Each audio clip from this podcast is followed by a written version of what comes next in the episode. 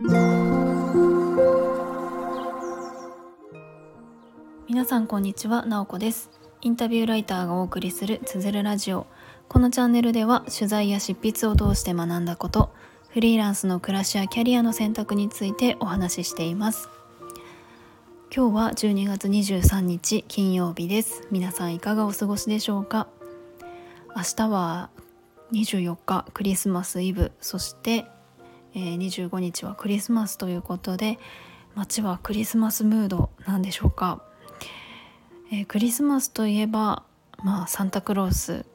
でサンタクロースといえばフィンランドだと思うんですよね、えー、私はまあとにかくフィンランドが大好きで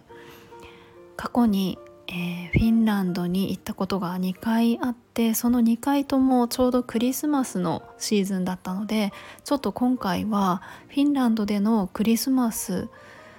の思い出というかフィンランド人がクリスマスをどういうふうに過ごしているのかっていうお話をしたいなと思います。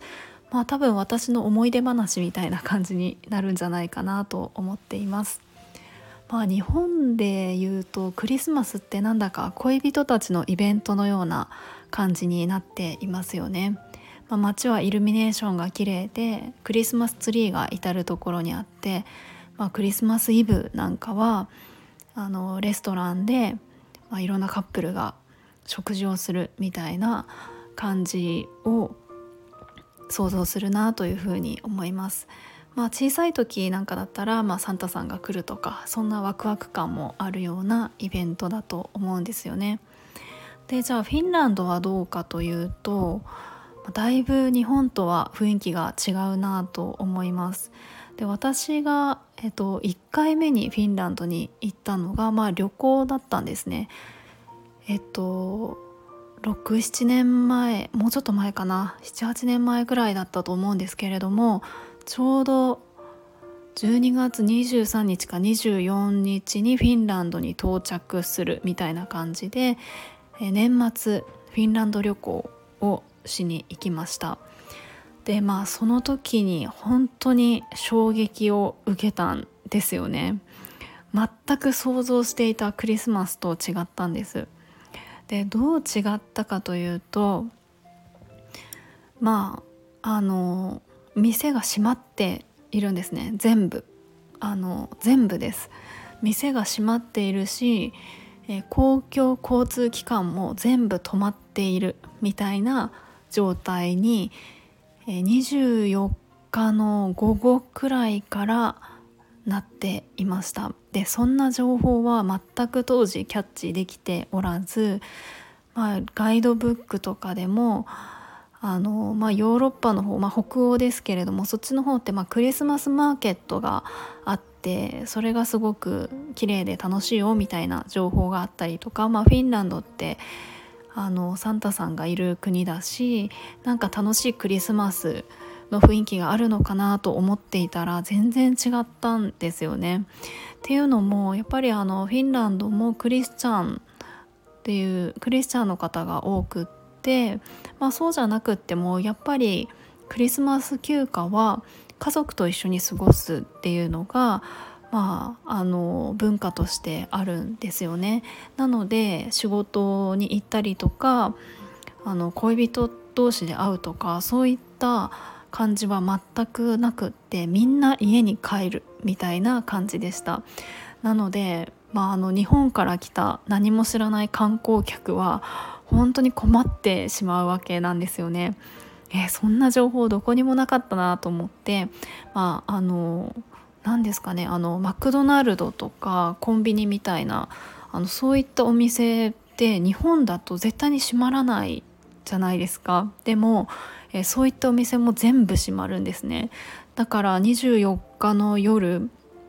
えっとどこも食べるところがなくって、えっと、当時私は妹と2人で行ったんですけれどもあのどんどん次々お店が閉まっていくのであこれは夜ご飯食べれないと思って急いであの空いているスーパーに駆け込んで夜ご飯を買い込んで、えー、泊まるホテルの部屋であのクリスマスイブのご飯を食べるみたいな感じの過ごし方になりました。なのでなんかサーモンとかサラダとかパンとかいろいろ買ったと思うんですけれどもそれをあの2人で食べましたね。まあ、1人だったらかなりちょっとそれは寂しかっただろうなと思うんですけれどもちょっと2人だったのでちょっとあのそれはそれであの面白い体験だったなと思います。まあ、それが私が初めて行ったフィンランドでのこうクリスマスの体験でした。でそれから2年くらいした後に私はその3ヶ月間フィンランドで過ごすことになるんですね。でその時はアパートを借りてまああの3ヶ月ではあったんですけれどもフィンランドで暮らしていました。であの2回目の時はちょっとフィンランドの学校でインターンをしていたりとかしたのであのそういった関係で知り合った方が、ま何人かいたんですね、まあ、あちらで学校の先生をしている方が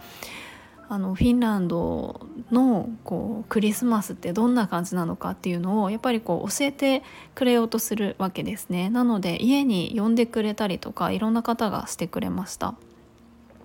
でその中であの、まあ、ファミリーえっとまあ、お母さんがまあ、小学校の先生をしている方で夫婦と,、えーと、女の子2人、まあ、小学生ぐらいの女の子が2人いる